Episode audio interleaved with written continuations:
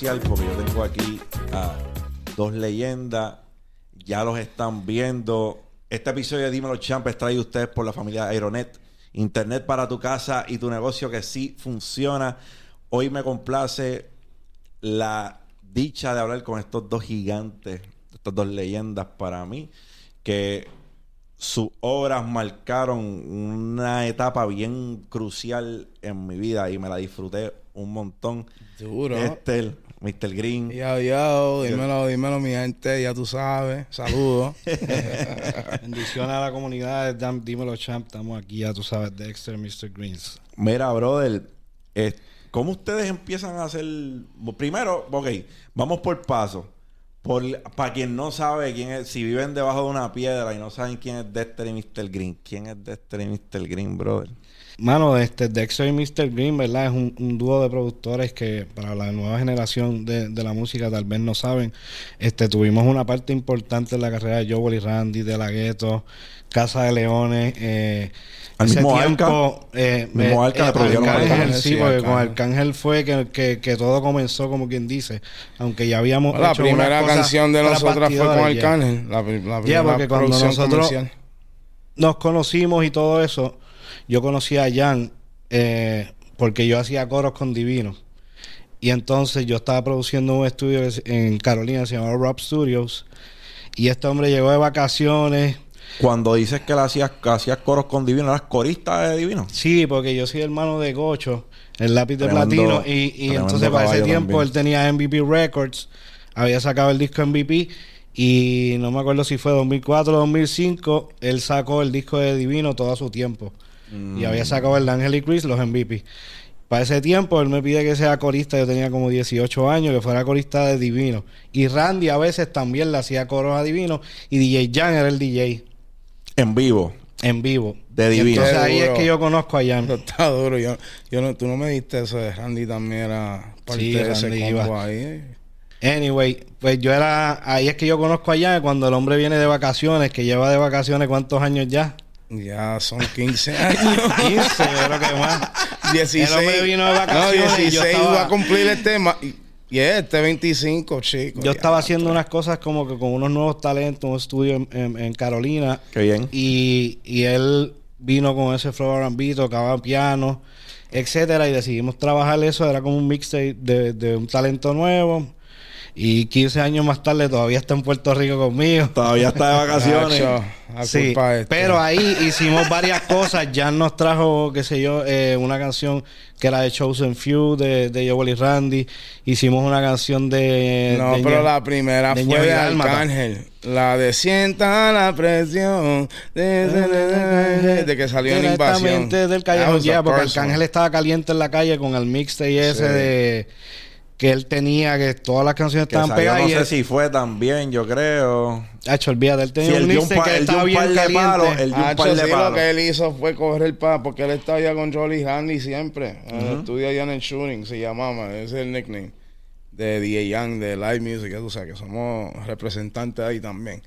Pero Arcángel fue para allá, papi, y le enseñó la pista a esa gente. ¿Y quiénes son estos? Y ahí Jan, pues como conoce a Dexter, como dice, pues Jan le llamó para la oportunidad del disco de Chosen Few. De, y ahí es que usted... Esa era Joel Randy. Y esa fue la primera vez que yo, yo y Dexter trabajamos ese tema para Joel Randy. Ese fue el encuentro primero de Joel Randy con nosotros. Qué bien. ¿Y encontraron ustedes esa sinergia de una, sabes? Tenían, tenían, automático. No, con este. Tuvimos un par de meses, como te dije, en ese estudio, terminamos ese mixtape, ya llego con esas canciones que eran más de, iban a salir en producciones, uno de ellos y Dálmada este que se llamaba Cuando pasa por ahí, que DJ Nelson le hizo video y todo. Y, y entonces cuando el cángel estaba pompeado en la calle con el mixtape que estaba pegado en la perla y se estaba regando mucho su música, empieza una tiradera con Franco el Gorila. Franco el Gorila.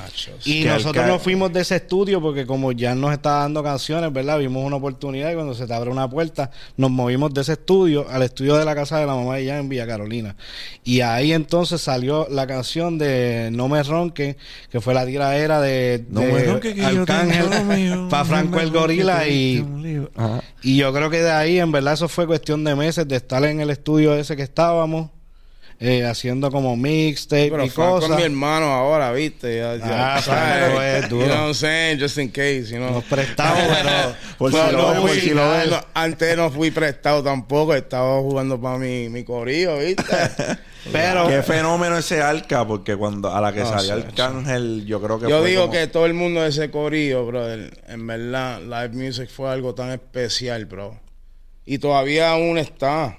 Porque cuando nos juntamos, mira, después de 20 años que no nos vemos, nos vemos otra vez y podemos crear otro palo.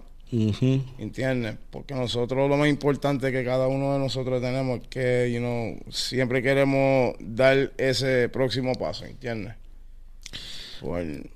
Yo, como estaba diciendo, We Go Back, porque yo tenía una casa disquera hace muchos años y, el, y ustedes produjeron un tema de, de uno de los artistas por ese tiempo.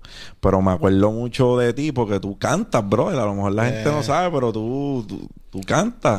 Sí, cuando, yo, conocí a Green fue así porque él, vino con su mixtape de R&B. Cantar R&B. pero era R&B, R&B. Y la pista yo creo que él la hacía en el Roland o en un tritón. y entonces cantaba, hacía todas las armonías y así fue que yo lo conocí. Yo, lo conocí como cantante. Este él tenía pelo largo y todo. Eh, pelo largo. Hacho, sí. Pero este, este, no puedo, papi. No, o sea, no puedo visualizarte con pelo largo. Arcángel fue que me la picó. ¿Ah? Arcángel le picó el pelo un día. Tenemos live music. Cuento, papi. We got stories. Es para hacer un podcast de, de una serie, yo creo.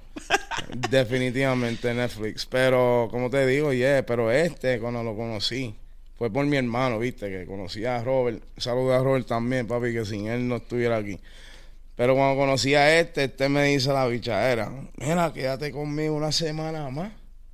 Y mira, bro, you know, que tengo una familia allá, que saben que vengo para atrás, o sea, que vine aquí con mi papá y mi papá está enfermo, ¿entiendes?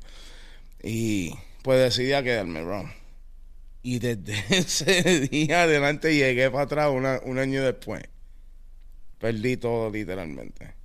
You know, el sacrificio. ajá los family, la familia, todo, todo. ¡Wow!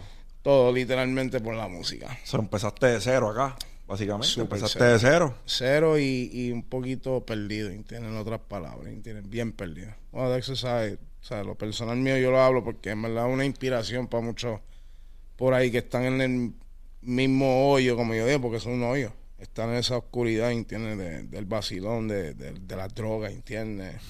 De todo eso. Y pues muchas cosas me sucedieron por eso. Cuando ustedes dicen, espérate, aquí nosotros tenemos una oportunidad de que esto desde la primera te lo estoy diciendo. Desde la primera ustedes sabían que esto le podía cambiar la vida. Desde que estábamos en casa de Robert, por eso tú nos preguntaste cómo fue el click y fue bien rápido. Por eso yo le dije, mira, quédate una semana más y, entonces salió otro mixtape de otro chamaco, se llamaba Heigel, creo, que lo produció un señor que era plenero. Sí, el de Y entonces cuando ya viene ya con canciones, que Ñez Vidal mata, que ellos estaban como que firmando con Flow, que era cuando pasa por ahí, vino con la de Chosen Few 2, que el primer disco había sido un palo, nos trae ese Arcángel, Arcángel, pues este se va un día, me deja sola. Boy Wonder, Wonder, yeah. y este se va un día para allá y me dice, papi, yo me voy para allá, yo no sé qué tú vas a hacer. Pues, o sea, se abrió esa, esa puerta porque DJ Jan, ¿verdad? Eventualmente él podrá hablarlo, pero DJ Jan trabajaba con Gocho, como te dije, con mi hermano. y él trabajaba, era DJ Jan y Santana. Mm, Pasó algo que estaban, cuando estaban haciendo MVP 2, o no me acuerdo específicamente, que ellos se separaron, DJ Jan y Santana, por eso él empieza a traerme canciones. Y cuando vimos esa oportunidad, nos fuimos para allá y todo surgió bien rápido, hermano. De ahí hicimos, como te dije, este la de motion. Hicimos slow motion, pero así de, hicimos la, esa tiradera para Franco, que, eso se pegó hasta en la radio. Eso, fue una canción pirata, piratía que llegó a la radio. Y así fueron casi todas las canciones en el principio que nosotros hicimos. Casi pareció algo que hubiese estado orquestado porque la tiradera funcionó también para ambos artistas y digo desde, mi, punto de vista acá yo hablando desde el lado de fanáticos a veces las tiraderas le hacen daño a una de las dos partes ¿sabes? si uno de los dos barre a cada quien ese puede ser el fin de la carrera. Pero esta tiraera como guayaron los dos aunque verdad la gente pueda decir puede escoger su esquina como guayaron los dos yo creo que le hizo bien porque a los dos los pegó. Yo, yo como es que, hablando claro, es que vuelvo, o sea, yo pienso de que cualquier tema, sea tiradera, comercial, va a hablar, el punto es hacer, hacerlo bien. Hacerlo bien. Que, que, pone a la gente a bailar, ¿entiendes? Tú sabes que tú puedes tener tu tiradera, pero yo siempre he dicho, ¿dónde tú estás tirando eso? Sobre una pista, ¿verdad? ¿Por qué hace una pista? Mover, tú sabes, moverla a la gente, ¿entiendes? Y uno tiene que, que irse en ese flow. Tiene hacerlo de una manera agresiva porque es una tiradera, pero esa pista ha quedado perfecta. Qué bueno que dices manera agresiva, porque yo creo que agresivo fue un tema, eso lo produjeron ustedes también, agresivo. Sí. Agresivo, este eh, salió un disco que se llamaba La Calle, era un disco que estaba produciendo Elías y con nosotros ahí estuvo DJ Creepy, estuvo Tutti, un corillo. Estábamos metidos en el estudio todos los días. Eh, eh, salieron más canciones en en ese disco, pero yo creo que ni nosotros mismos esperábamos que eso tuviera el, el auge que tuvo. El auge que tuvo. Porque eso se pegó instantáneo. Es que, se, pegó instantáneo y... Todo lo que salió ahí pegó. Porque ese fue el primer tema que soltaron, ese disco de sencillo. Pero ahí de ahí salió Sensación del Blog, que fue otro bastagazo. Salió Let's Go to My Crib, que papi, son himnos, ¿entiendes? De, en cuestión de, que, que fue una canción que rápido entró en las emisoras y a los par de meses eh, Daddy Yankee estaba llamando a Randy, a Joel, mira, este quiero tirar el remix. Entonces hicieron el remix y es como que tu primer éxito en la radio y el, líder del, del, género urbano para ese tiempo y todavía, ¿verdad?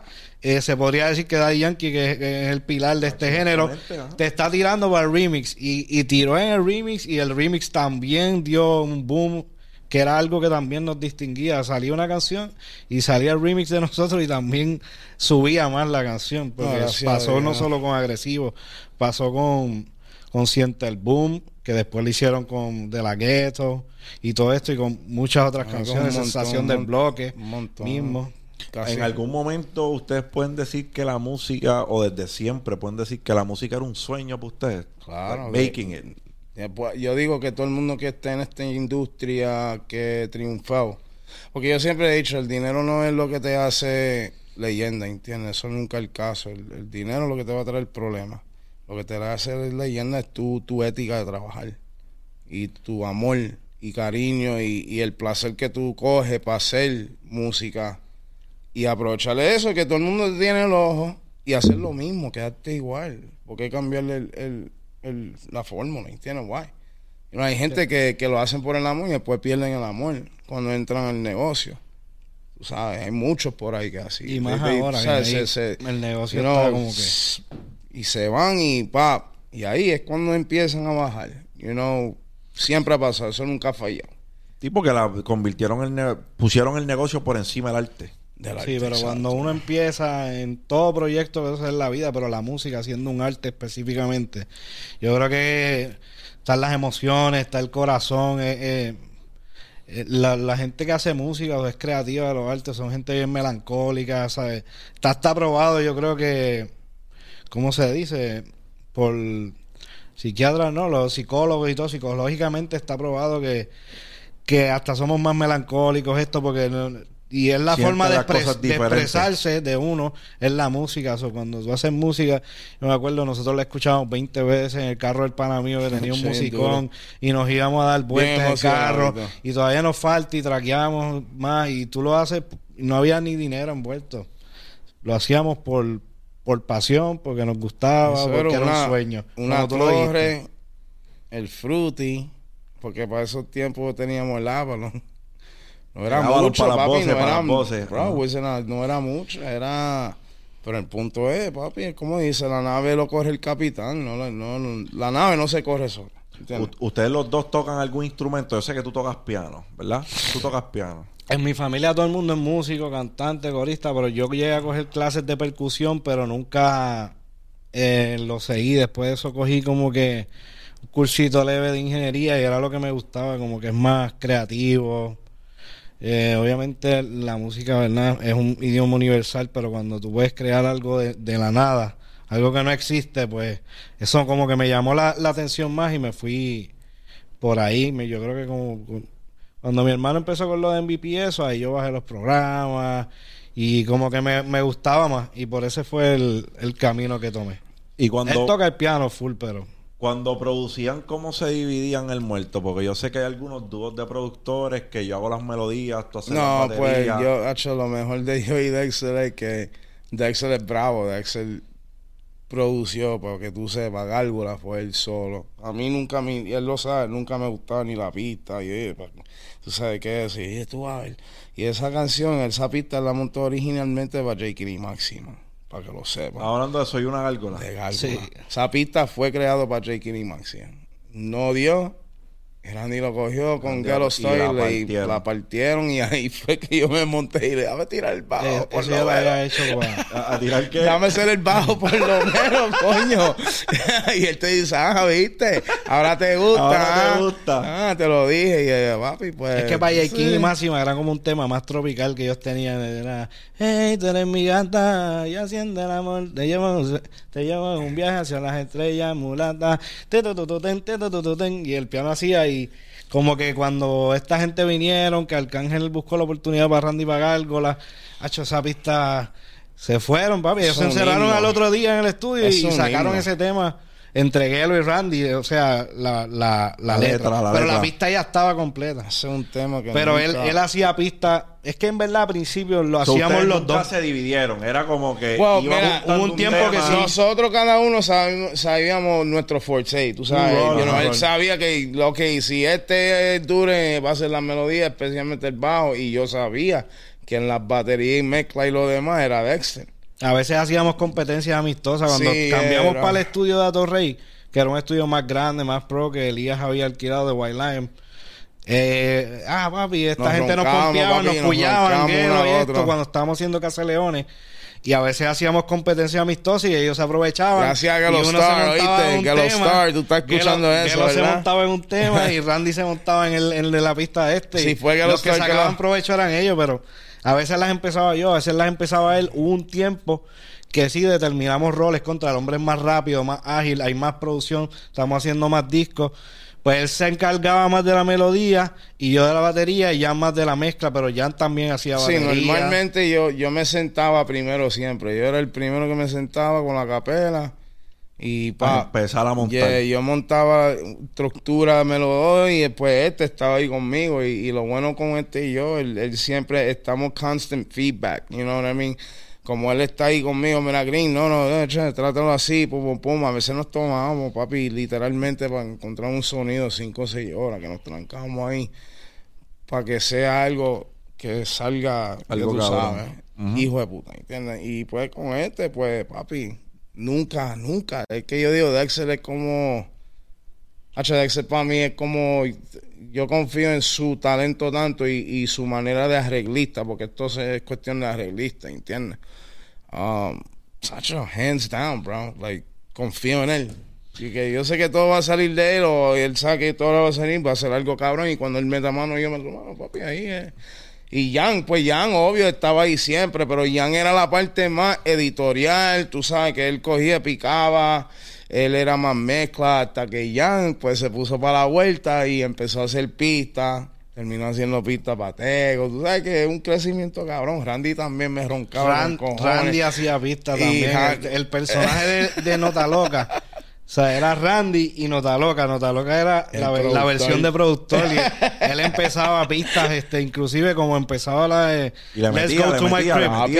él, empezó Let's Go to My Crib, cabrón. Y muchos temas que Randy venía.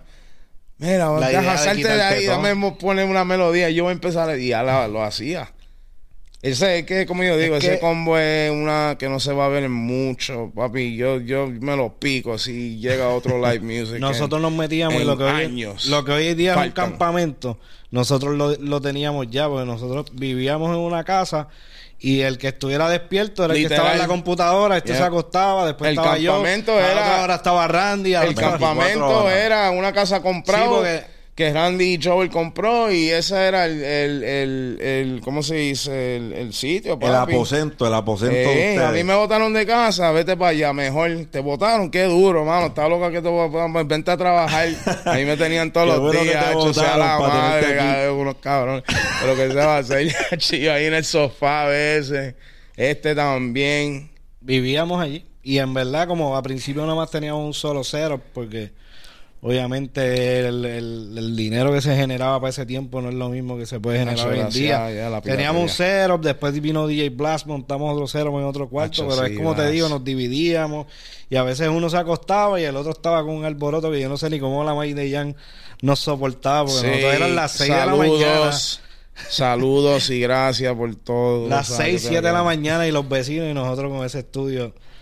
A millón. A millón. Háblenme. Flotando bocina háblenme de Casa de Leones. Cuando le venden la idea a ustedes de Casa de Leones, que es algo inusual, porque desde mi sí, Manchon Cruz, whatever, pero nunca se había visto. No, papi, es que. Digo, a mi yo entender. Te, yo te voy a decir. El, el, menudo, como dice Elías, de. El menudo, como dice Elías. Eso, Elías no tenía ninguna opción menos decir que estos cabrones le meten hijo de puta y tengo que juntarlos todos porque todos de ellos eran de los mismos productores que son nosotros, como quiera. Rastrillera de nosotros, uh, de la que tú tenías en ese tiempo Sensación el Bloque, Arcángel tenía No Me y Agresivo Rapper.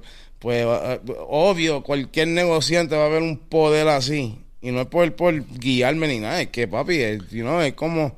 Era eso. Pero más allá del negocio, yo hablo de la, de, de, la química que tenían. Por ejemplo, decir J. y Maximan, Gelostal y, yo diría que, que, en verdad cuando, le, dicen ustedes Casa de Leones es algo que va a suceder. Vamos a ajustar estos cinco tipos en ese disco y metan mano. ¿qué ustedes pensaron? no papi lo más duro a mí que a mí es que sabíamos y eso es lo que teníamos que hacer. Eso porque esos temas salieron como salieron. ¿cuántos temas hicieron ese disco? 15 eran como 15 un poquito más porque eran dos discos. No pero de nosotros eran 15 y los demás lo hicieron otros productores. Eh, algunos temas, las pistas las había empezado Jan con Santana y yo las terminé. Y otros temas, ese disco lo empezaron en Isla Verde, en un estudio que, había detrás de, un negocio. y eso lo empezó un muchacho que se llamaba Duel. Duel. Y entiendo que Derry Joe estaba envuelto también. Sí, porque yo creo que Joe lo ha hablado por ahí. Eso empezó eran los Leones de Ponce y era que los Star, J. King y Maximan y Ñejo y Dálmata. Pero Ñejo y Dálmata se van con DJ Nelson. Y ya Elías venía haciendo negocios con Joel y Randy. ¿Qué pasa? Que cuando estos se van, pues Ñejo le dice, mano, pues mira a ver si ustedes pueden terminar esa idea. Y ellos habían ya empezado un concepto. Pero la mayoría de esas canciones que ellos grabaron en La Verde no entraron en el disco. Nosotros nos mudamos para un estudio en, en, Así en Puerto Nuevo y ahí empezamos básicamente todo el disco. Y aunque en verdad yo digo que el de la visión sería Elías, porque éramos estos tipos bien difíciles de trabajar. O sea, todo el mundo con su ego. Ya yo Randy estaba explotando. J. King y Massiman estaban calentando también con, con rastrillea. y ellos sabían que tenían ese potencial. Y tú sabes que el ser humano siempre como que... Tiene su ego. Tiene su ego. Y, y a veces se convierte en un problema. Pero Elías tuvo la visión, mano. Y nosotros la teníamos, pero yo digo que él la llevó más allá. No, pero Elías con eso es el duro. Sin Elías nada de esto, nada, ni mi carrera, ni la de él, nada, nada, nada. A Elías le debemos todo eso, ¿entiendes? Y él lo sabe, ¿entiendes? Él, Carly, que se, se jodió ahí. Es que fuimos un equipo bien fuerte, hermano, en verdad. Y aunque tú sabes, mucha gente puede decir algunas cosas buenas y otros dicen malo, pero siempre eso es algo que, que, que uno se lleva, ¿entiendes? Y, logramos un montón, bro. Lo, logramos. Hicimos historia con muchas cosas, ¿entiendes? Para esos tiempos. No, ese disco está lleno de. Eso fue un disco bien especial, yo creo, para todos nosotros, en verdad. Y ya para ese tiempo nosotros habíamos ido a mezclar a New York con Christoph, masterizamos en, en Miami con Fuller. Y Fuller Sound, caballo. y ese estudio era de... Mirror Image. Mm. Por allá y Fuller. Ese estudio lo tenían los músicos de Viva Nativa. Para ese tiempo estaba Nabil. So, nosotros mezclamos pues, desde ese tiempo, que 2006 por ahí. Ya nosotros estábamos grabando a Nabil con la guitarra. Y en este perreo, la guitarra es Nabil, el de Viva Nativa. Ahí fue y eh, esa Y otras canciones que ellos, ellos integraron los integramos los los instrumentos en vivo, los mezclamos. Y yo creo que la gente se quedó incluso con el, el que es fanático de Casa Leones, todavía al sol de hoy sigue esperando en el 2022.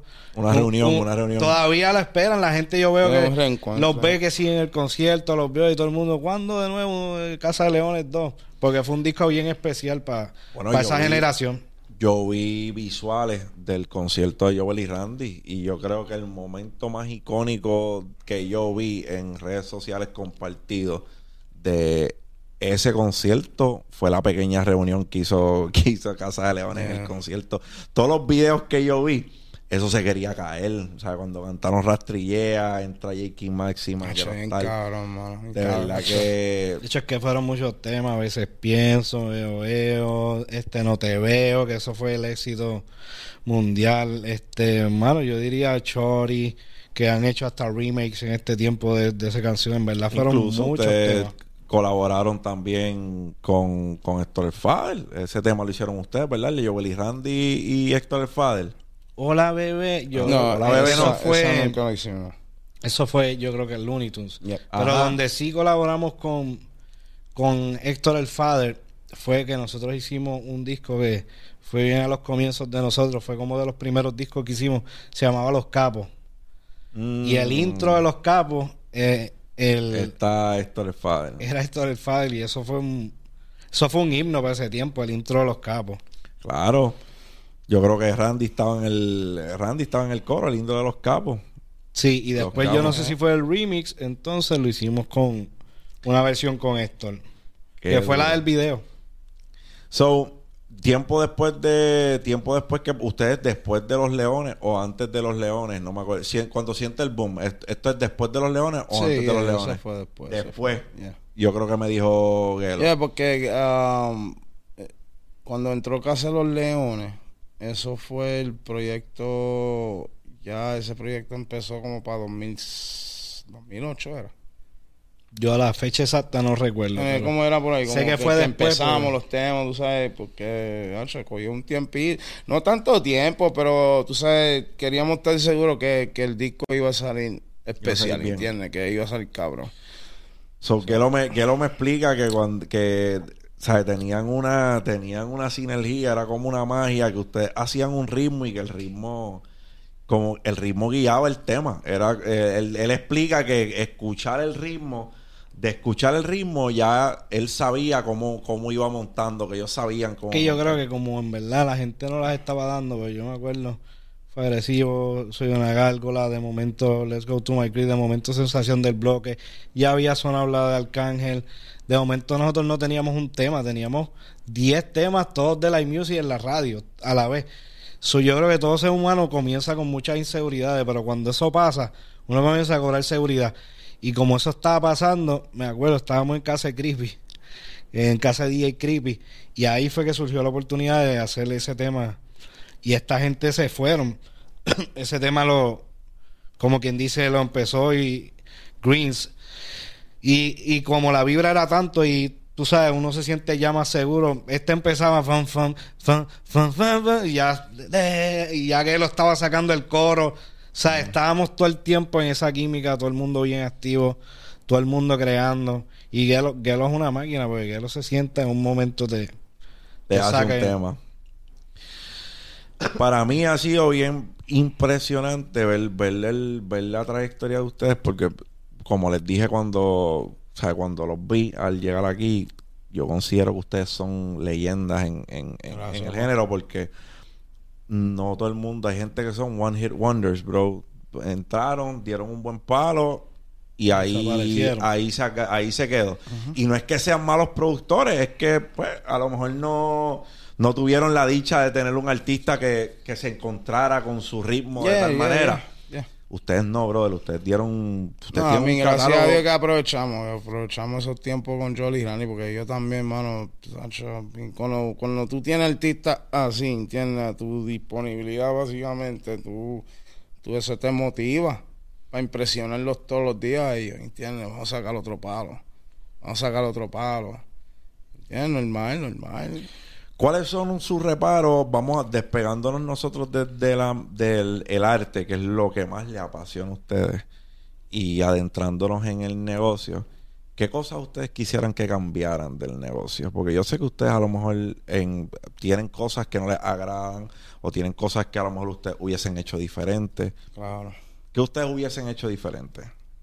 ¿O les gustaría que cambien? Pero que cambien en el negocio. En el negocio como tal, para ustedes los productores. porque hay, hay chamaquitos, lo, digo porque hay chamacos que están empezando ahora. Sí, pero y que, a lo mejor están teniendo también sus situaciones en el negocio. A mí es normal que uno los pase. como yo... Yo, yo creo en el negocio como los americanos lo trabajan. Yo entiendo que los compositores del tema, ¿verdad? Incluyendo los productores que ya se consideran como compositores, porque muchas, muchas veces la inspiración viene por la pista, ¿entiendes? Estás pautando la melodía de, lo que va a ser una canción. Pero en, en, el mundo americano, anglosajón, ellos trabajan que quien es el compositor del tema es el compositor del tema y punto. Eso, e, esos por cientos como que no deberían, yo digo, o pienso, ¿verdad? En mi manera de pensar, como que ni siquiera negociarse. Si yo puedo entender que tú vas a meter una plata y eso, pero para eso hay otros negocios, tal vez del máster. O de otras cosas, pero muchas veces se quieren, ¿verdad? lo digo con todo respeto, es mi, mi pensar, respetando, ¿verdad? La, la opinión de cada cual, pero creo que que eso es algo bien del compositor, porque volvemos, eso, ese es el arte, volviendo al tema, pero es el arte tuyo. Eh, cuando se va a ganar, la canción gana un premio, que gracias a Dios nosotros ganamos como cuatro premios de, de ASCAP y lo No se debe premiar a un inversionista, se debe premiar a los compositores del tema. Digo, y, mi y muchas veces el, el, el, el productor o ¿verdad? Que hasta nosotros mismos tal vez lo hicimos mal, este, te dan un work for hire o lo que sea, renunciaste a tu publishing, termina no, la canción fue exitosa, se ganó un premio y a, y a veces te perdiste de ese dinero, pero no solo de eso. Te perdiste un reconocimiento que te tocaba a ti, que tal vez ese dinero que tú perdiste en ese momento lo podías ganar después porque aunque tuvieras un por ciento menor, estás y tú puedes decir, mira, yo tengo tantas canciones y estas canciones, esta, esta y esta tienen premios. Y entonces tú puedes, ok, tal vez perdí esto, pero puedes hacer un negocio con una publicadora, lo que sea. Pero si tú cediste ese derecho a un inversionista y quizás ni sales en, en ese split sheet, perdiste los dos negocios. So, yo creo que eso debería ser diferente, ¿verdad? Y en el mercado americano son bien celosos con eso. Obviamente yo entiendo es que... porque es que en el porque es que en el hip hop, por así decirlo, ¿verdad? O en la música anglosajona, por no decir hip hop, porque hay tantas variaciones de lo que es de lo que es hip hop. Se ve que muchos productores tienen más protagonismo de lo que yo veo a menudo en el género del reggaetón.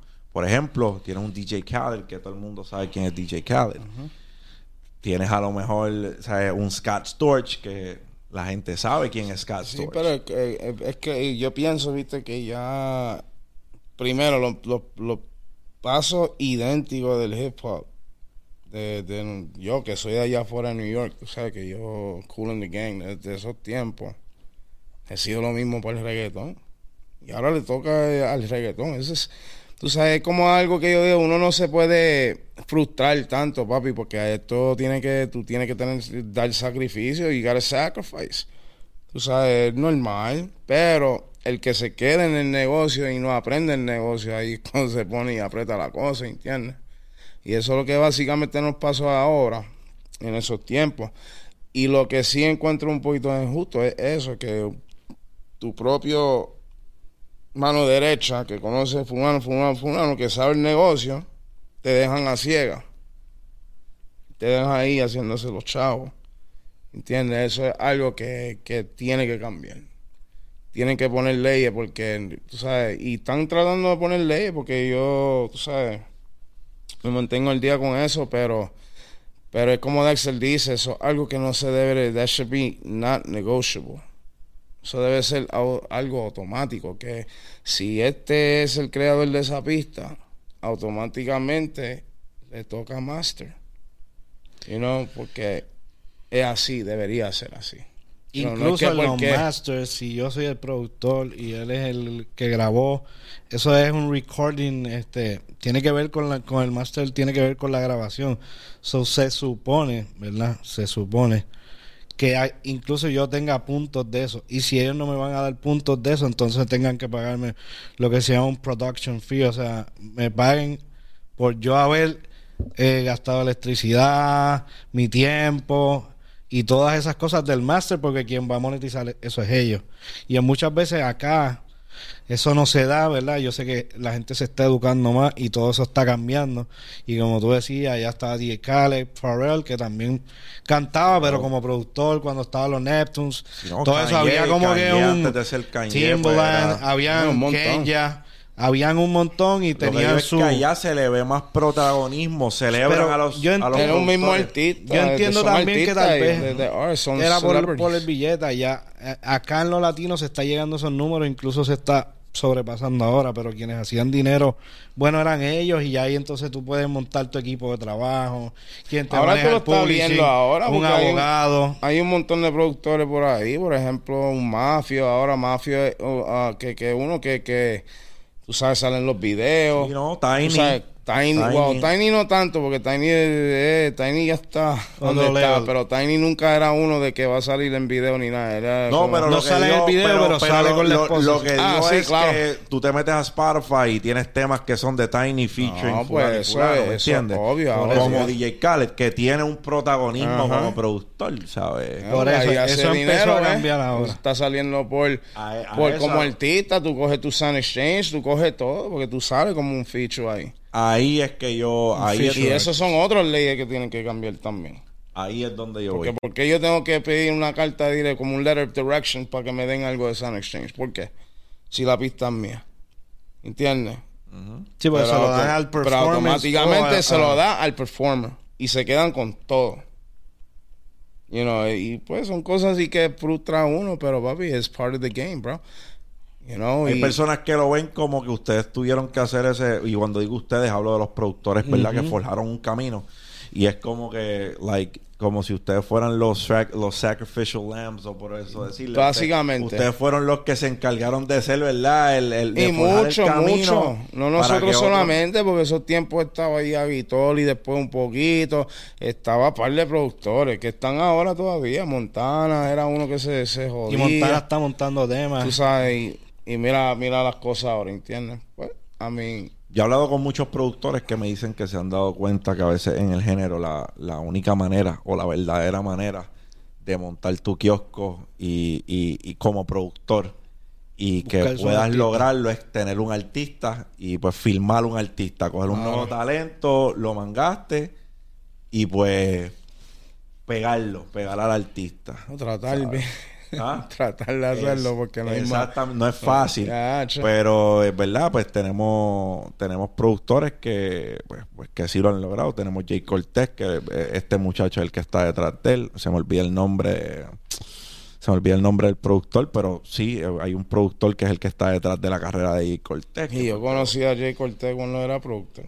Sí, cuando él estaba escribiendo y todo eso, yo lo conocí para esos tiempos. Y mira, como yo te digo, papi, esto es el sacrificio básicamente, lo que nosotros hacíamos, que nos encerrábamos una casa, yo y Sandy, lo que pasa es que nosotros desconocíamos y el error fue nosotros de tal vez hacer malos negocios de publishing, por no ir con abogados y desconocíamos de los masters, porque nosotros habíamos hecho ciertos discos pelea, pero nosotros también hicimos un montón de mixtape, que si tengan paciencia, de mixtape de Joey Randy, eh, eh, de la Gueto hacía masacre musical, incluso hacía canciones, los, los Spanish version y todo eso, pero hacíamos canciones originales que podíamos monetizar de ellas, de los masters y por desconocimiento y todo eso, pues no lo hicimos, pero yo entiendo que, que sí, que ese es una de las maneras que uno como productor, ¿verdad? Y si un corillito nuevo empezando, porque para aquel tiempo todos nosotros éramos nuevos, ¿entiendes? Y se nos dio a todos a la vez.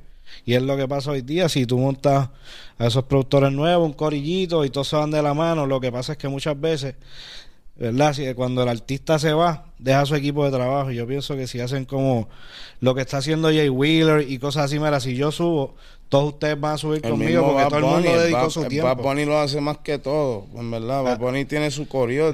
no, se olviden de su corillo. Desde años, y, que todo el mundo son Los mismos, son los mismos. Y eso lo respeto, en verdad. Si ustedes le fueran a dejar una caja de herramientas a un chamaquito que está empezando a hacer pistas ahora y tú vas a decir, papi, yo te aconsejo que hagas esto, esto y esto. Déjenle ustedes sus consejos. ¿Qué tú le aconsejas a un chamaquito que está empezando a hacer pistas ahora? Pero... En cualquier área, en cualquier área. Creativa.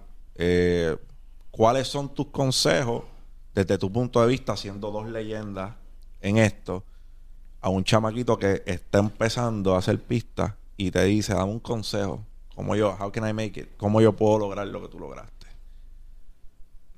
Yo diría, papi, eh, por lo menos yo, cuando yo vi que había una oportunidad en esto, yo trataba de ser lo más original posible. Porque ese, tú, tú estás tratando, pues cuando yo empecé con Daxel era para hacer una marca. Lo hicieron. ¿Entiendes? Y yo creo que lo hicimos. ¿Entiendes? Que las pistas nosotras, que cualquier lo escuche y dice, ah, es un Dexter y Mr. Green Light Music. O sea, y hasta el sol de ahí hay nuevas canciones que salen ahora, que tienen nuestro estilo, ¿entiendes? Y eso es algo que uno dice, ya, entre puñetas, you know, te hace sentir bien. You know, porque es por eso mismo, por la originalidad y no ser vago, ¿entiendes? Sentarte ahí y, hacer tu creación y echar para adelante esa creación, que siempre va a haber un artista para esa pista que tú haces. Le cae a alguien. Le va a caer a alguien. Y no siempre va a haber un artista que va a partir eso. Fulano no lo partió, pues Fulano va a venir y lo va a partir. Había una pista de, de nosotros que a Randy, por ejemplo, no le gustó para nada, papi, no le gustaba. Ok, fine. Vino el hermano de este y lo partió. Toda la soltera que anda sin restricción. Sí, papi, un palenque de la vida. Otro labio. Exacto, papi. no lo viste tú, pero la vio otro. Exacto. Quédate con tu sonido. Es lo único que yo digo. Quédate con tu sonido que no se parezca a nadie. Yeah, bro, eso es lo más importante. Tenga tu identidad, mano, en verdad. Y aunque te tenga que joder para eso, jódete porque va a valer la pena. Yo, yo diría que va a parecer contrario, pero va en el mismo camino. Pero muchas veces cuando uno empieza, muchas veces tú quieres hacer algo que ya está hecho porque te gusta aquel, te gusta el otro. En el jazz se usa mucho, por ejemplo, que si yo quiero improvisar algo, pues yo voy a ver qué improvisó aquel para yo hacerlo y ver qué fue lo que él hizo.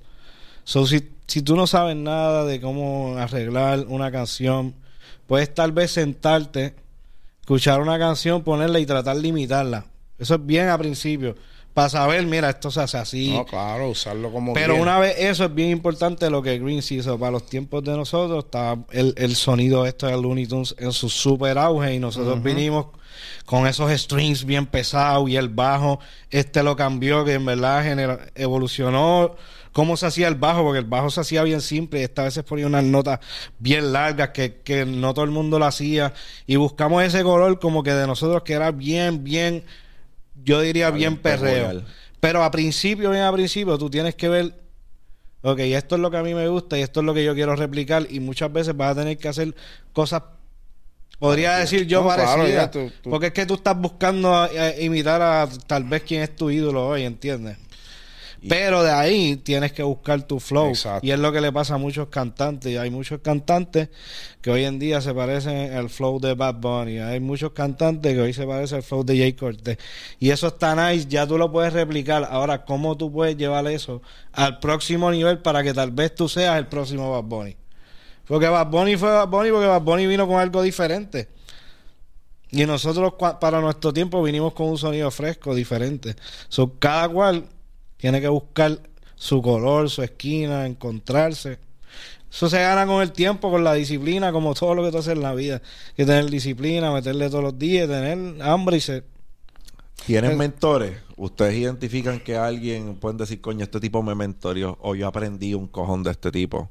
O, y no tiene que ser en la música, a lo mejor en otras etapas de la vida. ¿Quiénes son sus mentores? ¿Tú tienes alguien con quien tú te identificas o que tú dices, diablo, yo aprendí mucho de él, le hice sombra y aprendí? ¿Tienes alguien? ¿Identificas a alguien? es que yo, yo, he aprendido de tanta gente, yo aprendo hasta de los errores. De esos son los más que aprendo. De esos de los más que uno aprende. Pero, mano, musicalmente, además de Greens, que siempre estuvimos juntos, podría decir que pasamos mucho tiempo con Blas y esa experiencia de, de Blas, de ese sonido de antes. Y Blas es, Blas es bien rápido. Y él se ponía bien creativo y hacía unas cosas, lo que tal vez yo me tardaba más por ser más perfeccionista, él lo hacía y sacaba una idea.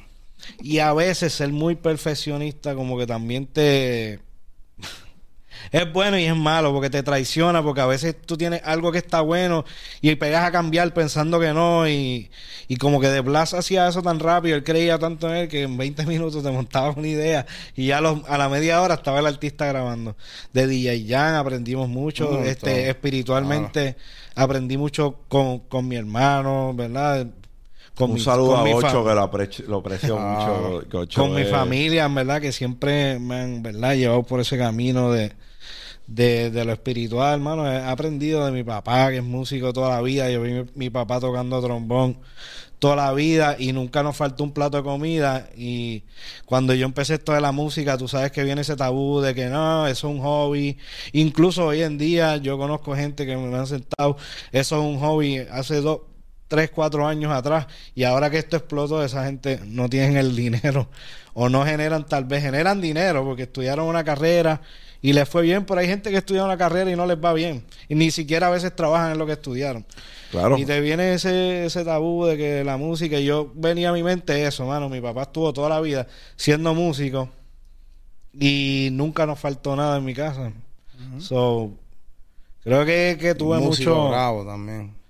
Sí, no, tuve, tuve mucho. Bravo en Puerto Rico, la salsa. ¿Y tú?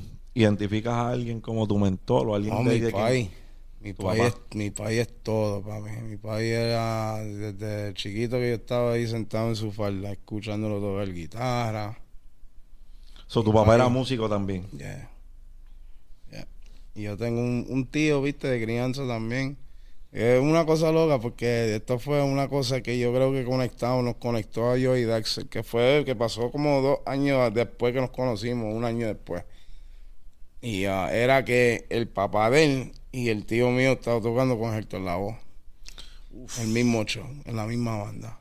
Y cuando yo veo el video así de, de random, mira, este es mi tío de ex, o sea, yo viendo, este es mi tío, ah, y cuando la cámara es así, este cabrón, mira pipa ahí, vete para el carajo, cabrón, están juntos ahí.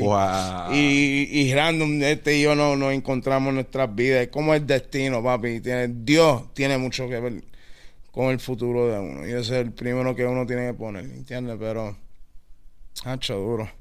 Sí, es que en, mi familia todo el mundo... Si te digo inspiración, mi familia toda tengo que mencionarla, porque desde mi abuelo que tenía un cuarteto que se llama Los Hispanos, mi tía era corista uh Luis Fonsi, mi papá tiene, qué sé yo, más de mil grabaciones en todos los discos que fueron hits en la época dorada de la salsa, en los 80, 90. Mi papá era auto, Mark Anthony. Pues, so, en verdad, esa ha sido mi inspiración mayor, pero obviamente me hubiera gustado tener la inspiración que tienen los jóvenes hoy en día en hacer, ¿verdad? Tener esos recursos como lo, lo que tú haces y lo que hacen esta, este otro tipo de personas, porque tal vez no hubiera cometido los errores con mi dinero como lo cuando dimos ese boom hubiera aprovechado más. Bien impresionante que, que, cuando estaba hablando con Urba y con Rome, que yo creo que Urba me dice que en algún momento, no, con Urba no, discúlpame, con Gelo creo que fue, que Blas, es yo creo que el primero en ver Fruity Loop y en, y en mangar Fruity Loop y decir, espérate, ustedes están haciendo pistas así, pero esta ah. pendeja acaba de suceder y yo creo que yo creo que con esto vamos a hacer unas pistas cabronas. y el primero como que en Mangal Fruity Loop. Blast fue el, el primero de, hacer muchas cosas grandes por el reggaetón, que fue más importante de todo es bajar la velocidad, donde está ahora. Bajarle el tempo. Sí, desde ahora mismo todos los temas que tú estás viendo normalmente entre un 88 a un 96. Eso es todo lo que está pasando ahora. Se hacen cosas op tempo como el dembow dominicano y un par de reggaetones experimentales, pero en realidad, el sandungueo ese que vino para los 2000 y eso era ya. Que me llamó ahora, by the way, Blas. Me llamó ah, ahora. Era en el flow de, Blas. Te piché, Blas. Leyenda, Blas. Si en algún momento. Pero acuérdate que venían de una época análoga donde todo era análogo, estaban los drum sí, machines. one take, papa, la, la gente hacía la pista o en el mismo piano o en un drum machine, grababan a cassette, era un revolú.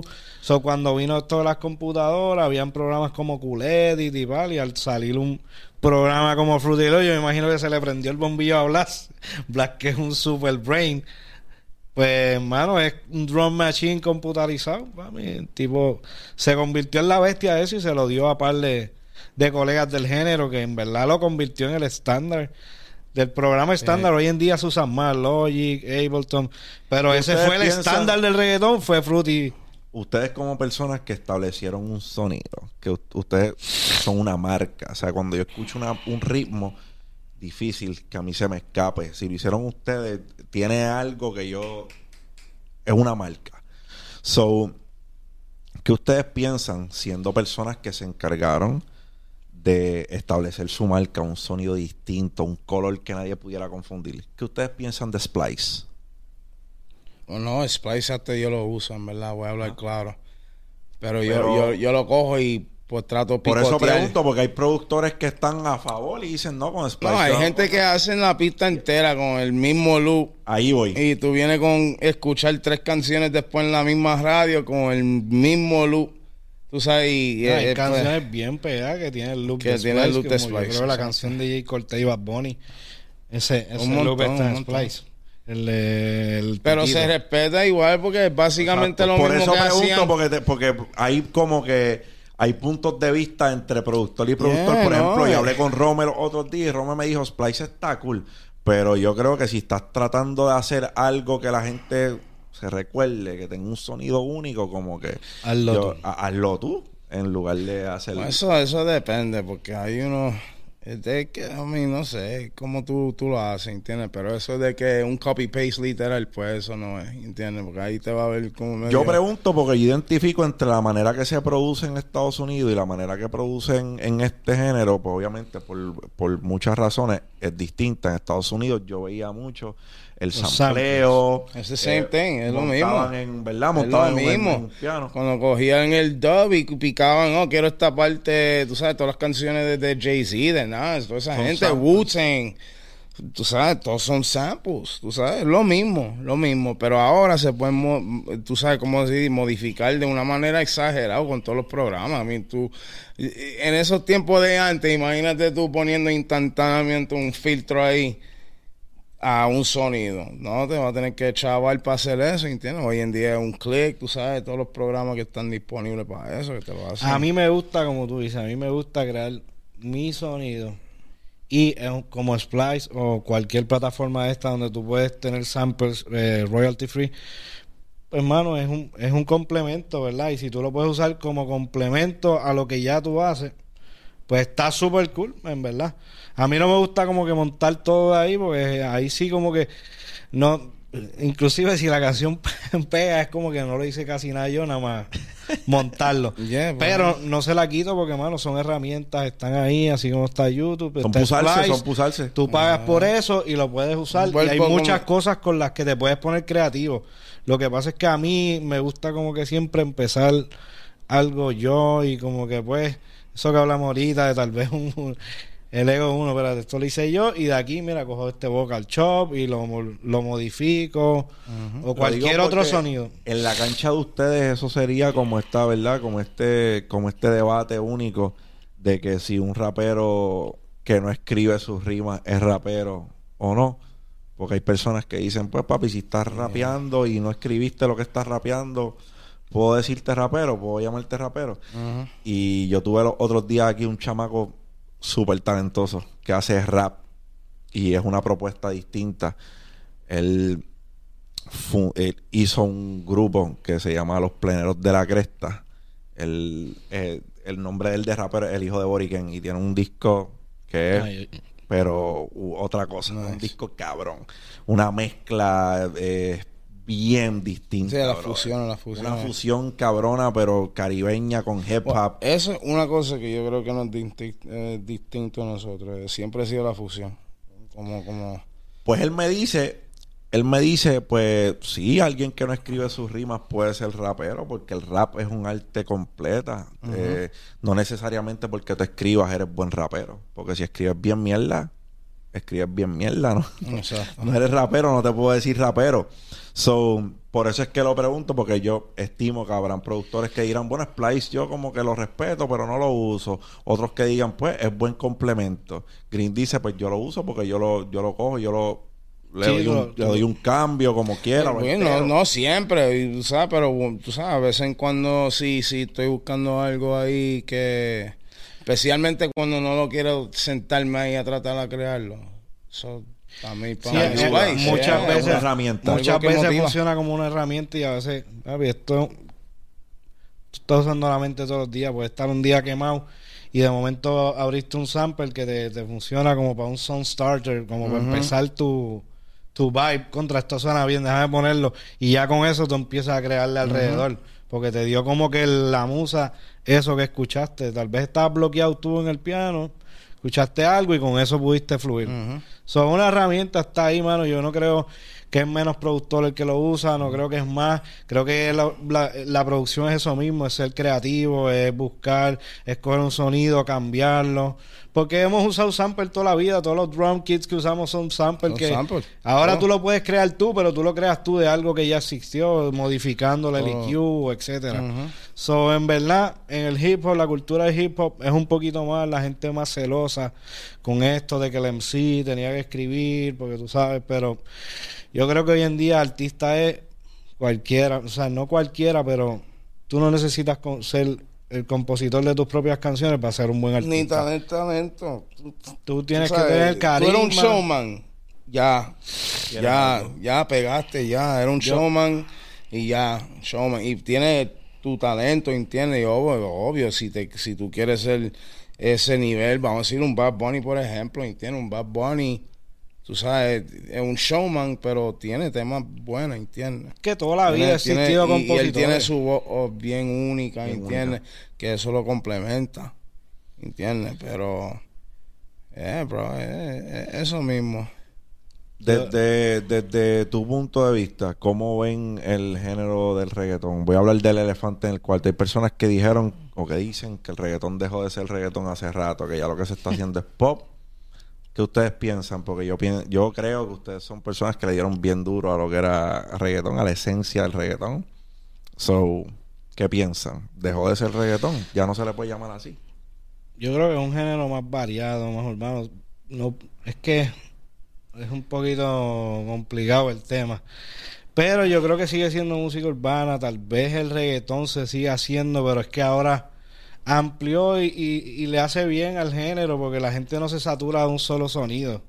Es como que, mira, pues el que le gusta más lo oscuro puede escuchar su trap en su carro y andar por ahí. El que le gusta el reggaetón, que siempre también ha existido con lo tropical. No sé, lo veo como subcultura. Evolucionó evolucionó, mano, y no, New Wave, New Wave, yo lo llamo New Wave, tú sabes, un reggaetón New Wave. Pero todavía hay quien hace el perreo como es, ¿entiendes? A mí me gusta mucho lo que hace Bray y, artistas así que todavía les gusta que el reggaetón suene con la esencia. A mí me gusta ese mazorqueo y ese marroneo. si me dejan a mí, yo sigo haciendo el que es.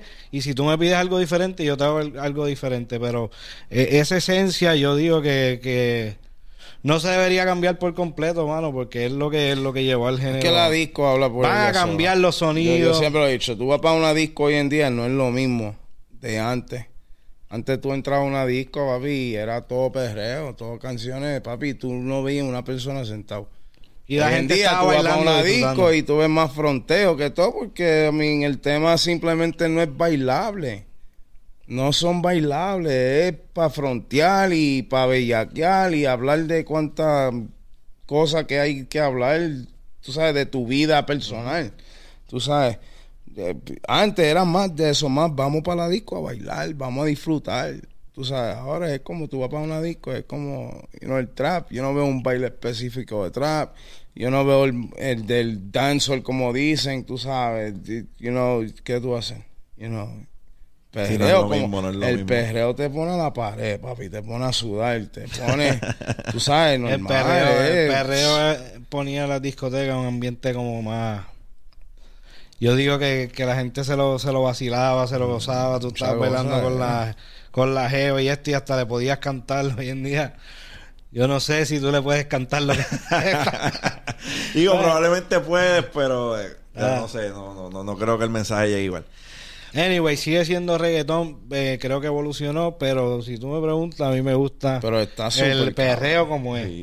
Digo, no deja de gustar. A mí, a mí me gusta, me lo disfruto igual. Yo, yo pienso que todo tiene una etapa. Y se disfrutan las cosas. En están en distintas etapas, pero uno se lo disfruta igual. Los tiempos cambian, papi. Y hay que cambiar con ellas, ¿entiendes? normal. Ustedes, musicalmente hablando, ¿Cuál, ¿Qué depara el, el, el, futuro para ustedes? ¿En qué, ¿En qué etapa se encuentran? Porque hace tiempo yo no, ¿verdad? Yo no hablo contigo hace tiempo, contigo pues, hace años, papá, de sabes que conectamos y no hemos vuelto a hablar. ¿Cómo se sienten, brother? Van, ¿sabes? En, en cuanto a música se refiere. a dejar que Green empiece, porque Green está trabajando lo que está. Ahora, ahora lo que estamos haciendo, el proyecto yo estoy envuelto es con DJ Blast mismo haciendo Sandunguero 3. Leyenda. Y el Sandunguero 3 ya, con el favor de Dios, va a salir con JS, otro monstruo de productor. Um, y pues Dexter vino a mi vida de nuevo. Pues obvio, Dexter es mi, mi uña y mi carne, ¿entiendes? O sea, Blas es Blas. Amo a Blas. Pero Blas nunca va a comparar con Dexter para mí. En mis ojos. Yo lo tengo de vacaciones 15 años después aquí.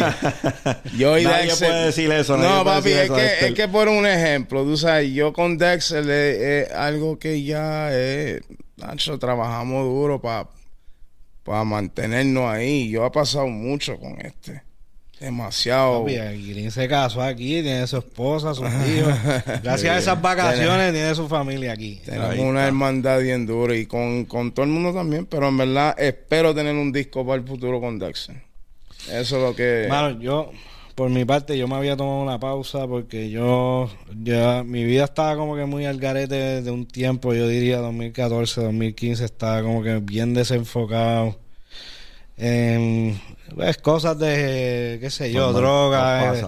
Eh, y me fui como que demasiado hardcore y, mano, lo tengo que decir aquí, en verdad, Dios lleva mi vida sin yo estarlo buscando en una reunión familiar en casa de Gocho, fue mi tío que era pastor, oraron por mí y en verdad yo tuve un encuentro con Dios, tal vez como le está pasando a Farruko, que de, ahí, que fue cuando el género volvió a explotar todo esto del streameo yo me decidí coger una pausa porque estaba teniendo unas experiencias que no entendía y en verdad, mano, me vino bien porque ahora yo estoy súper enfocado, estoy claro, en verdad, Dios hizo un cambio en mi vida que, bueno, Greens pudo cambiar eso por sí solo, pero yo no podía y yo trataba, incluso me tuve que a veces hospitalizar y todo para tratar y nunca pude, mano.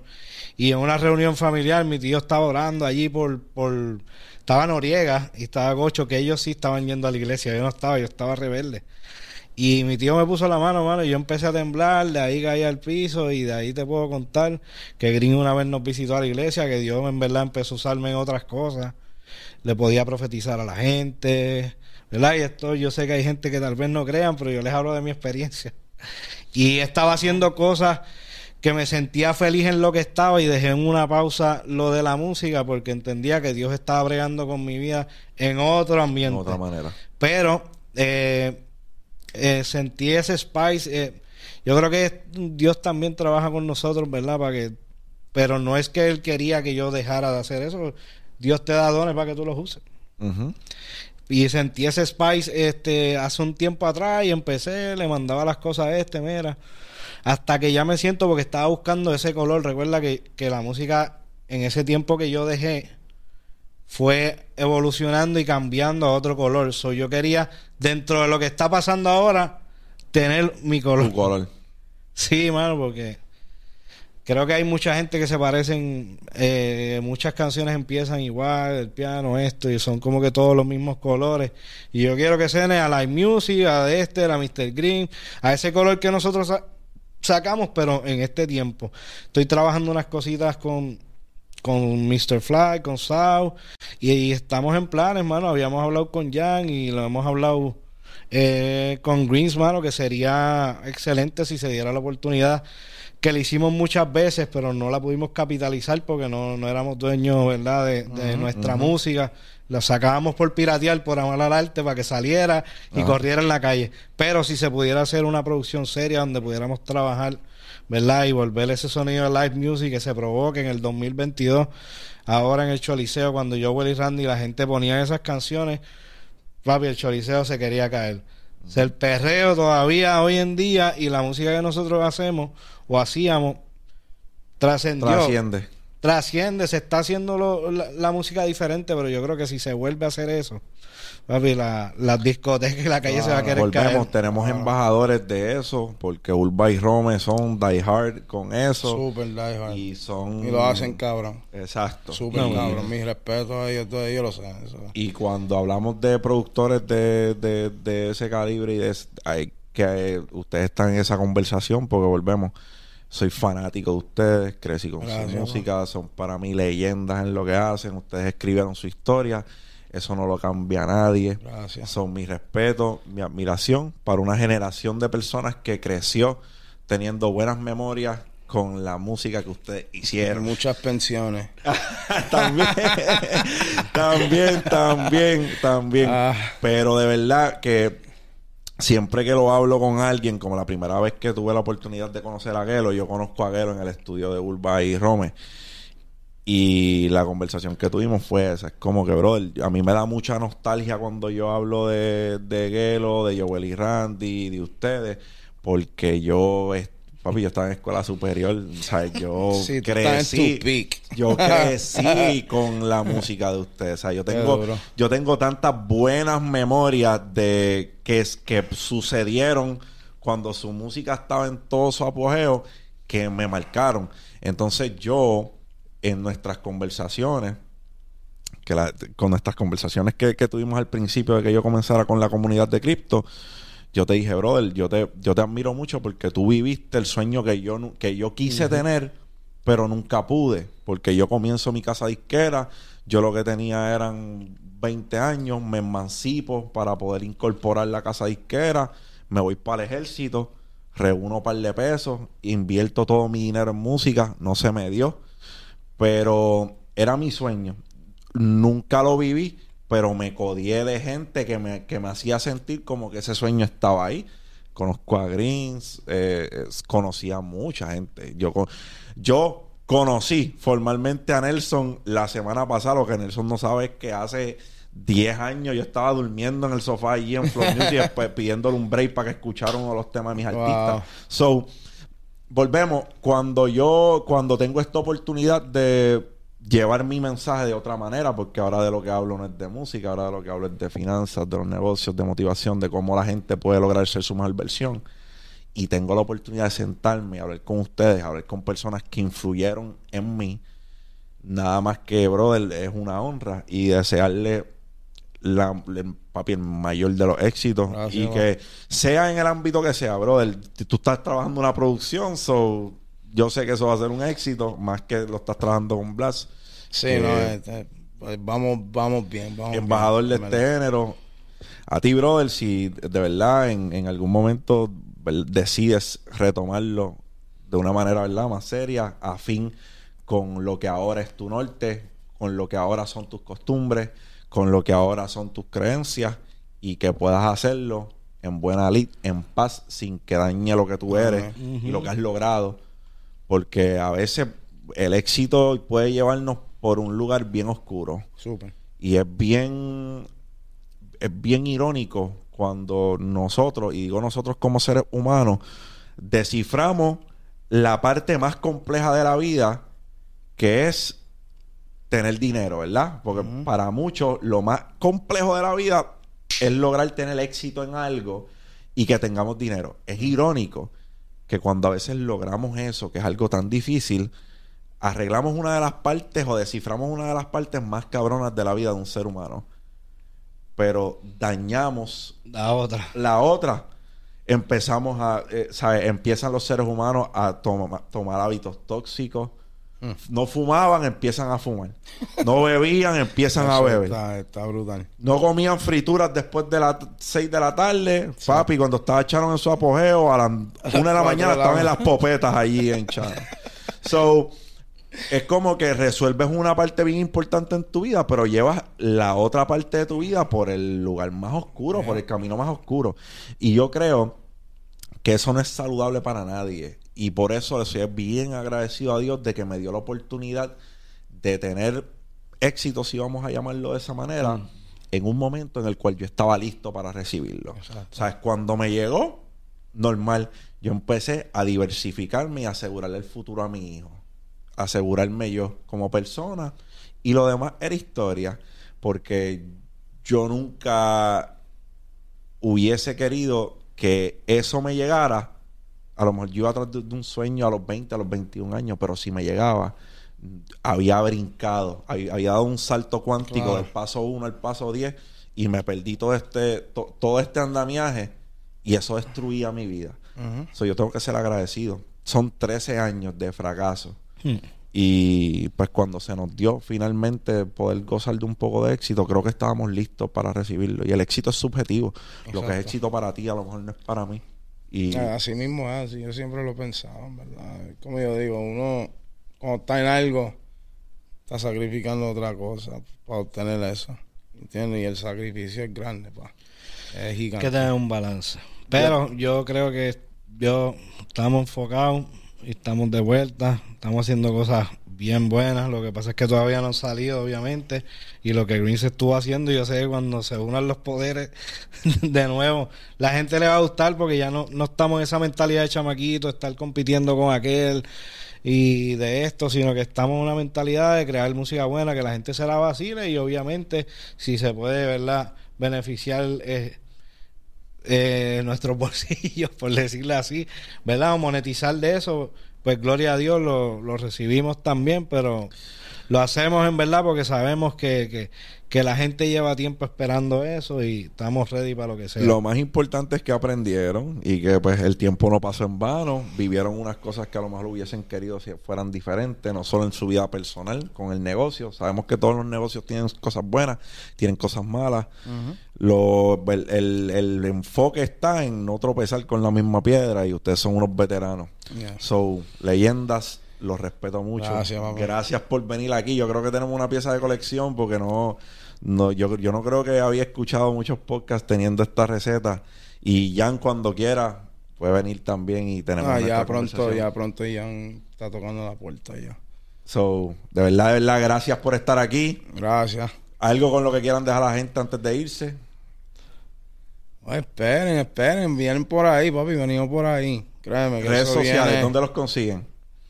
Todas mis redes sociales son eh, Dexter, arroba Dexter Live Music en Instagram, Facebook, Twitter, todo lo que me quieran conseguir. Y el mío, arroba Mr. Greens, M-I-S-T-A-G-R-E-E-N-Z-Z. Ahí lo tienen, mi gente. Las mentes maestras, dos de las mentes maestras detrás de Live Music. Nos falta Ian, pero aquí tenemos la receta que hizo que, que esos clásicos que están todavía sonando por ahí, que estamparon una historia detrás del género del reggaetón fueran lo que son hoy. So, para mí es un honor tenerlos aquí. Si este video trajo algún tipo de valor a tu vida, dale like, subscribe, dale a la campanita para que sepas cuando subimos un video. Esto es Dímelo Champ, la guarida del joseador. Nos fuimos. Champ out.